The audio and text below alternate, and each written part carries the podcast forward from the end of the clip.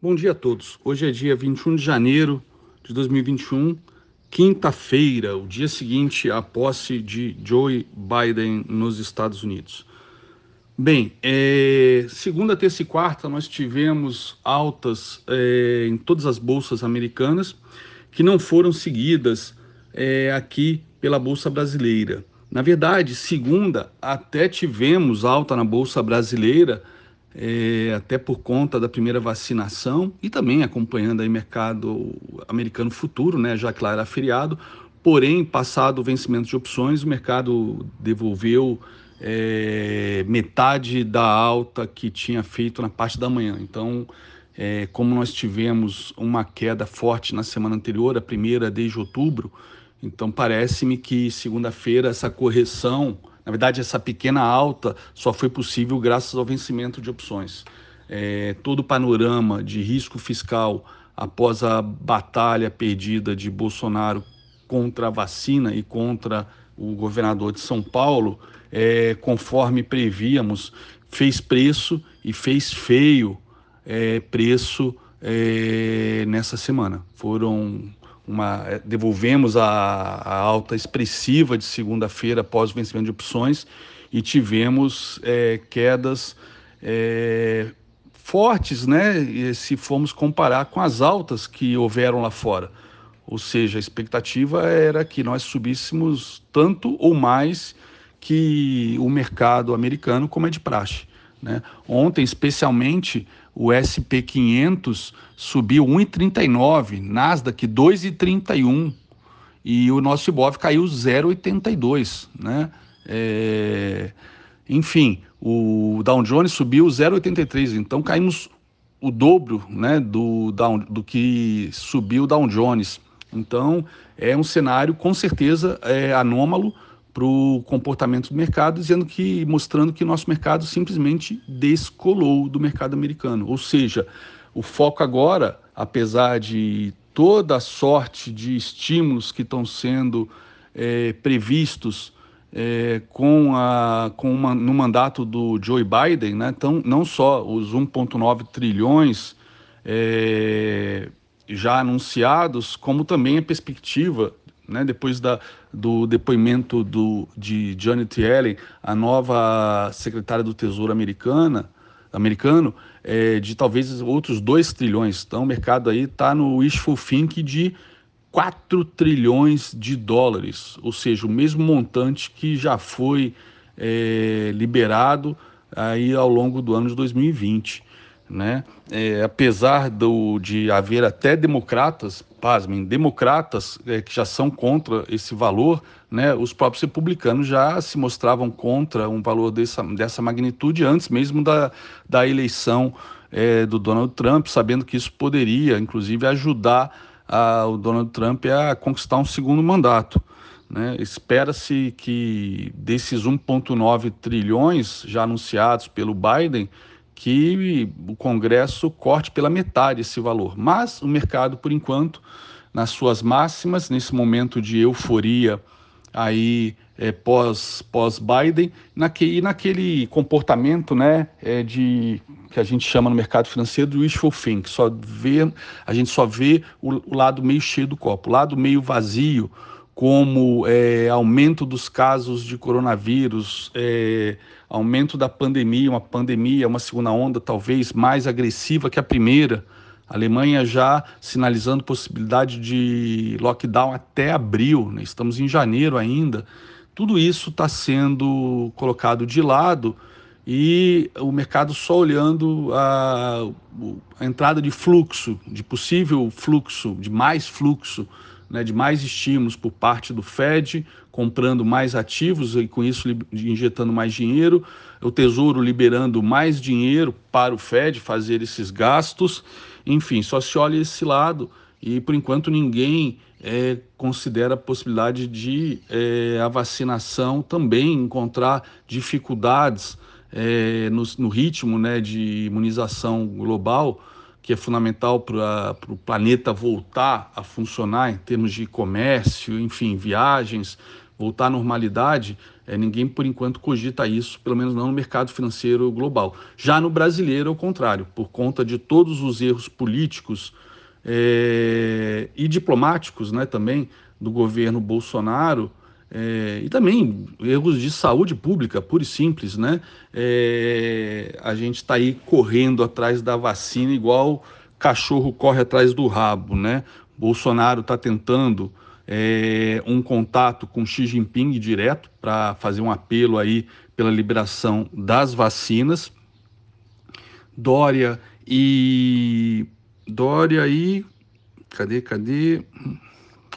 Dória e Maia fizeram contato com o embaixador chinês é, aqui no Brasil, tá? É, mas eles foram desautorizados pelo governo, que eles não são é, articuladores, é, porta-vozes porta do governo, porém o governo não tem mais acesso ao embaixador aqui no Brasil diante de todos os conflitos que foram criados, em primeiro lugar, pelo Bolsonaro e seu filho, e na sequência, com a resposta do embaixador da China no passado, é uma resposta que natural pelo tipo de agressividade não, que não é esperada de, do governo, o próprio chanceler, que agora está sendo fritado, né, e, e os militares pedindo a cabeça dele, o próprio chanceler endossou é, as críticas, que, que é uma coisa inédita em termos de política, em termos de diplomacia brasileira, em termos de história do nosso Itamaraty, que tem uma história tão bacana, tão bonita. Né? Não é à toa que o Brasil que abre, não os Estados Unidos, o Brasil que abre todas as assembleias da ONU, depois do, do trabalho aí brilhante desenvolvido pelo nosso chanceler Oswaldo Aranha no passado. Então, estamos correndo atrás da vacina, então é, é, toda a, a questão aí de imunização nacional, que é fundamental, isso era tão óbvio, como é que não só o governo não percebeu isso, como até o próprio mercado demorou para cair essa ficha, né? mas isso começou a fazer preço conforme nós prevíamos desde segunda, né? É, com, como é que o, a economia vai voltar à normalidade, os empregos vão ser gerados, consumo voltar ao normal se a, a população não estiver imunizada. Né? Fora o impacto social e humano que isso é, vai acarretar, com consequências ainda imprevisíveis é, na questão política, como, por exemplo, crime de responsabilidade, pedidos de impeachment. Tudo isso já está no radar é, de todos os políticos, é, do, judici do judiciário e, obviamente, agora sim, também do mercado financeiro. É,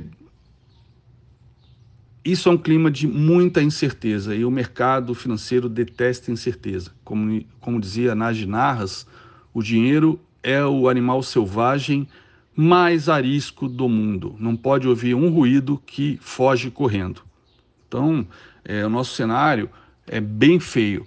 Hoje, vamos continuar é, descolados do mercado americano?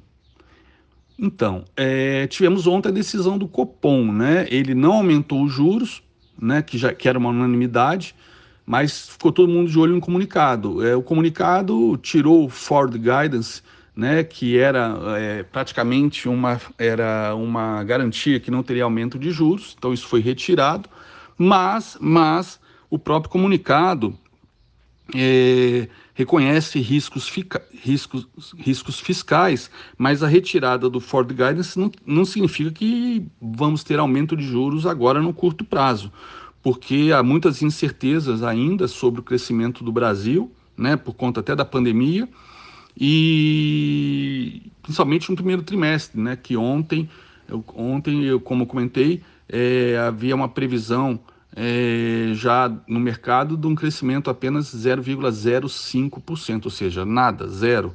Né? E com essa questão agora da pandemia é, se alastrando, a falta de vacina, a própria Fiocruz é, já comunicou que a vacina esperada, se receber os insumos da, da Índia da China, só para março, né? Então, isso compromete com certeza o crescimento, aumenta as, as incertezas e por isso também é, subir os juros agora seria um drama aí para a gente. Porém, os riscos fiscais estão aí. Né? E tudo isso que eu comentei, por outro lado, só reforça que a probabilidade de extensão do auxílio emergencial é cada vez maior, né?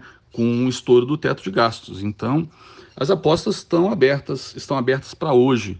É, realmente, juntando tudo, é, o cenário sugere ainda mais correção, mas estamos descolados aí há três dias, né? É, juros é, não subiram, mas isso já era esperado.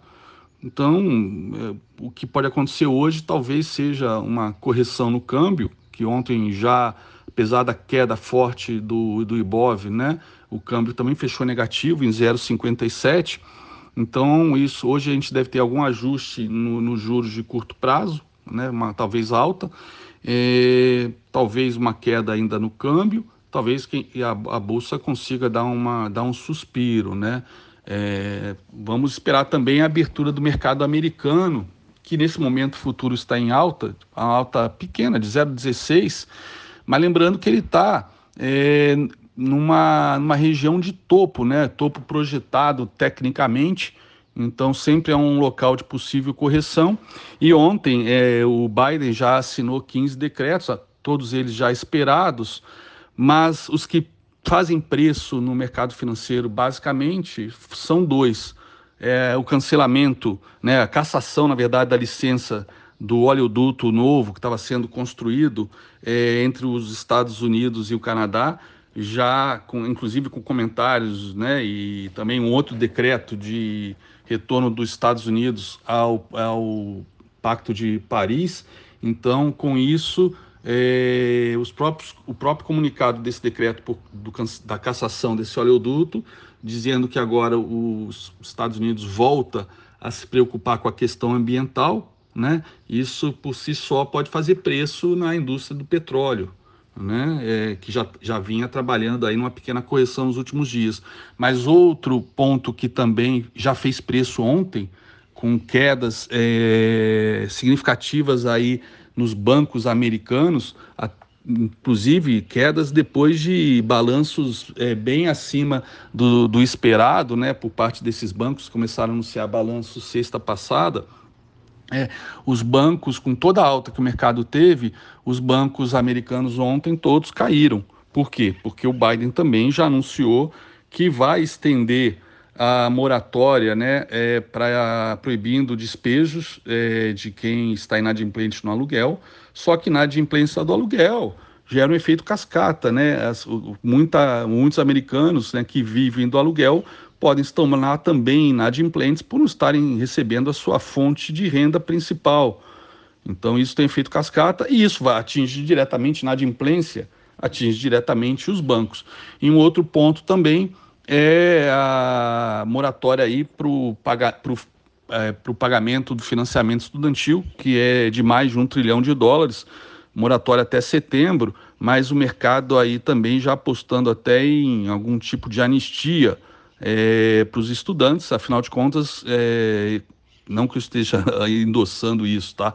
Mas afinal de contas eles saem das universidades aí é, devendo aí 200 mil dólares aproximadamente, 150 mil dólares já de cara antes de ingressar no mercado de trabalho, né? E como o mercado de trabalho, é, apesar da alta da bolsa, a gente ainda está no patamar, né? Perdemos todos os empregos criados pós-crise de 2009 Estamos ainda num patamar de empregos é, aproximadamente lá do fundo da crise de 2009. Então, é, isso é um tema, é um tema também que faz preço, né? O financiamento estudantil, um trilho, mais de um trilhão de dólares, a cenário de implência vai também afetar a lucratividade dos bancos. Então a gente viu os bancos fazendo preço ontem para baixo e com isso os nossos bancos também.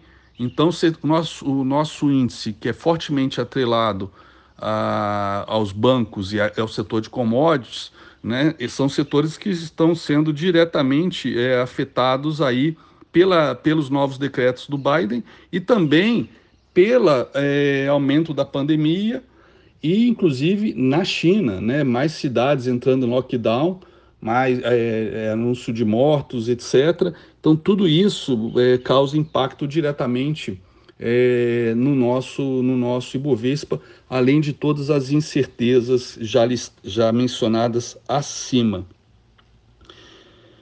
Então, esse é o cenário é, para o mercado de hoje. As apostas estão na mesa, é, jogo feito, jogo no pano. Vamos ver o resultado aí do dia de hoje. Bons negócios a todos.